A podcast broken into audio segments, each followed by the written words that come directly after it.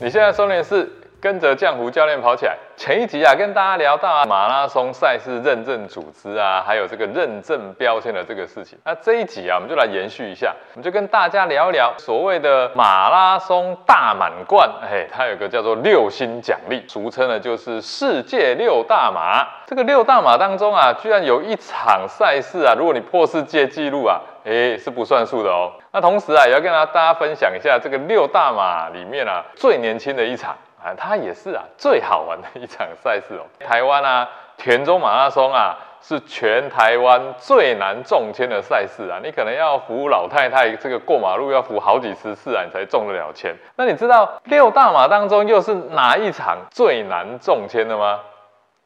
健康刻不容缓，疗愈身心，正念生活，用跑步改变人生。Hello，你好，我是浆糊教练。世界马拉松大满贯啊，简称啊 WMM，从二零零六年就开始设立的哦。它其实是包含了这个六个知名的这个城市马拉松啊。然后也就是大家所俗称的这个六大，它包含了波士顿马拉松、伦敦马拉松、柏林马拉松、芝加哥马拉松、纽约马拉松，还有离我们比较近的东京马拉松。其实啊，它还包含了两年一次的世界田径锦标赛的马拉松和四年一次的这个奥运会的马拉松。如果啊你全部都完成了，哎，那你就是大满贯跑者了。不过这个梦想啊，哎，离我们实在太远太大了。我们一般人啊，可以追求就是收集这个六场知名的这个城市马拉松啊，成为世界马拉松大满贯 WNN 的六星跑者。讲起来好像很简单啊，要收集这六场赛事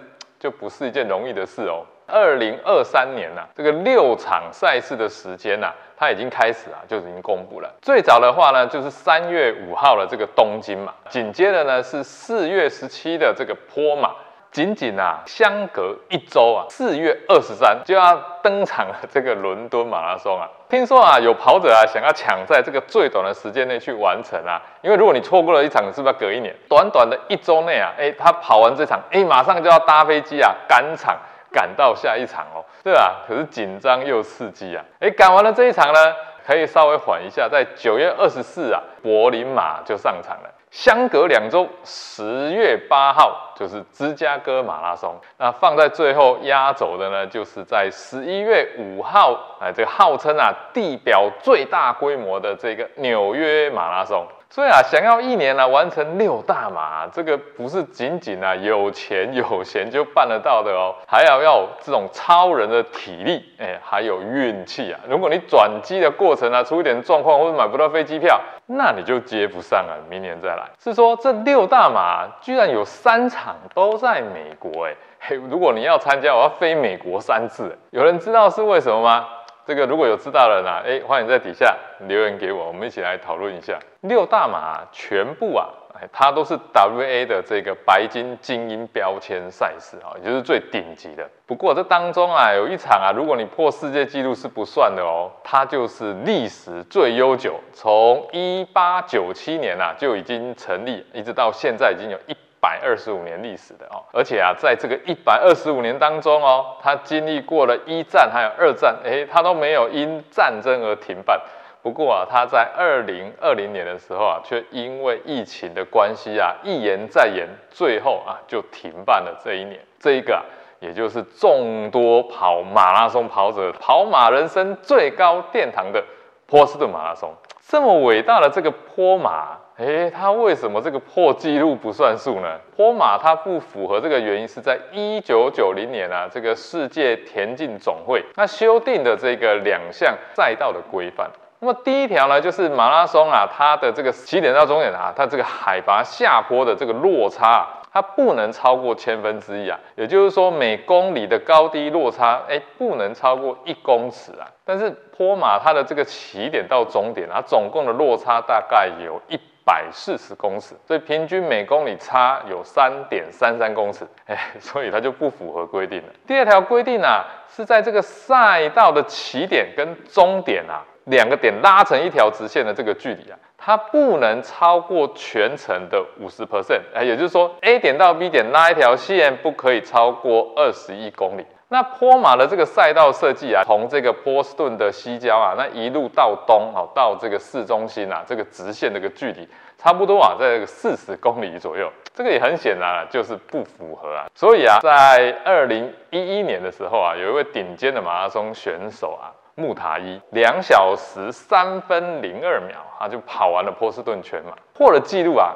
很可惜，不能放在世界纪录上，所以在这个记录它的边边啊，就放两个这一个星号被注记。这个坡马的成绩啊，就是不符合认定世界纪录的资格。另外，星星就是强调当天啊，它是吹顺风的，因为一路嘛啊，然后有下坡又顺风。坡马真的是啊，让精英跑者啊是又爱又恨，因为啊，它是一场设有成绩门槛的赛事哦。只要能够取得啊这个资格啊，坡马的跑者啊，应该啊都是这个高手中的高手。那个门槛啊，就是常常跑友间啊，你可能偶尔会听到了，就是 BQ 哈，Boston Qualify，它会依照这个各个年龄啊，哎，就是去分组区别。所以从二零一二年到二零二零年啊，这个每年的门槛啊，哎，它都逐渐的在调整。如果啊，你跟教练一样，说在这个年龄层啊，还跑不到这个 BQ 的资格的话，其实也没关系哦，只要努力的维持这个速度，等你年纪大了，自然啊就会进入 BQ 了。如果你真的想朝圣，哎，又不想那么认真练习的话，怎么办？只要慈善捐款啊，大概五千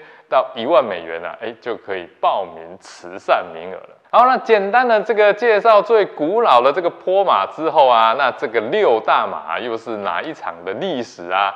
是最年轻、最短的，而且是最好玩的呢，就是离我们最近的东京马拉松，可以讲说是我们亚洲啊最欢乐的这个城市嘛。在田中马有一句名言是这样讲的：你来田中跑马拉松，就是我们全镇的事情。换成东京也是一样的，就是你去东京跑马拉松，就是全东京市民的事情。那种热情的状态啊！感觉啊，就是整个大动员啊，就是全程啊，你可以享受跟这个精英标签选手一样的这个礼遇。记得我上次有讲过，标签赛事是针对选手而设的，所以这种全程的礼遇啊，只有在东京嘛，你才体验得到。全线的封路，全时段的封闭啊，而且啊，赛道上啊，每五十公尺就会看到一个安全的维护自工。东京嘛真的是把这个服务啊做到非常非常的这个极致。那你可以选择啊跑在人群当中啊，被众人啊围簇拥啊这种爽度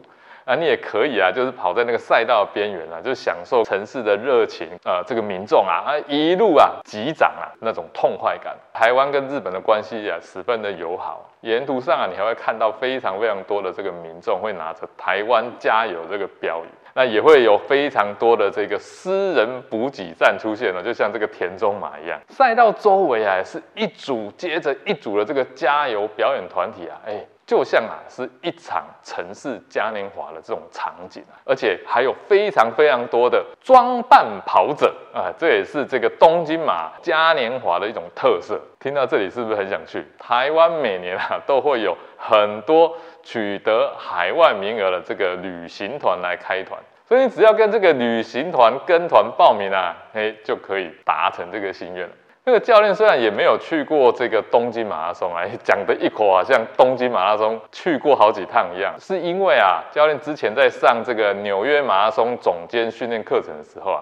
东京马就是我们研究的这个模型。如果有机会，哎，教练啊，一定会去跑一回。如果你想要跟我一起去的话，在下面留言加一，我们再一起过去。然后说了最老跟最年轻的那六大马当中，最难中签的是哪一场？伦敦马拉松，它同时也是这个世界上啊慈善募款金额最高的这个运动赛事哦。它累计到现在啊。它已经破千亿英镑了哦，这是不是非常恐怖啊？大家为什么是很想要捐给这一场赛事呢？我们如果要报名这场赛事啊，要先缴啊这个三十五英镑啊，你才可以报名，然后才能抽签。那中签几率有多少呢？只有一趴多啊，这么低的这种中签率啊，大家还是趋之若鹜啊，想要去参加。不过啊，三分之二左右的这个跑者，慈善捐款的方式啊，去。取得这个参赛资格，那这个募款的这个单位，他提供的这个名额跟金额啊，他其实要看这个募款单位所提供的内容跟项目了。但一般来讲，大概在台币八万啊到十几万不等啊，就不一定要看他项目。你不要想说你捐了钱就能去哦，这个慈善单位啊，它也是有选择权的，所以你捐款的理由啊，还有这个金额啊，哎就很重要了，不是你捐的。就一定会被选上的哦。世界六大马拉松啊，其实它每一场啊都有它独特的地方。这次啊，教练就是很简短的，就是跟大家分享了这个三场啊。就我常常讲说啊，马拉松啊就是一张啊城市的名片。一座伟大的城市啊，一定有一场伟大的这个马拉松。为什么？这个因为马拉松的举办啊，它不是只有参加的这个跑者啊参加在里面而已哦，而是全部居住在这个区域的居民啊都共同啊参与在其中。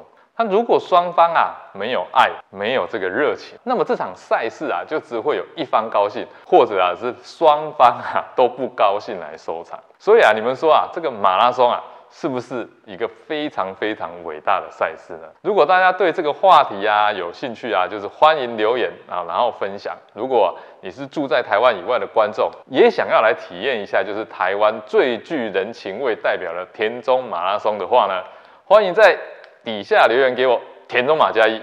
好，这集节目呢就到这边。跟着浆糊教练跑起来是运动笔记跑步学堂旗下的一个针对入门跑步运动相关话题的这个频道，特别适合新手跑步运动或是想要了解跑步的人收听。我们每周一都会固定更新，所以一定要帮自己订阅收听起来哦。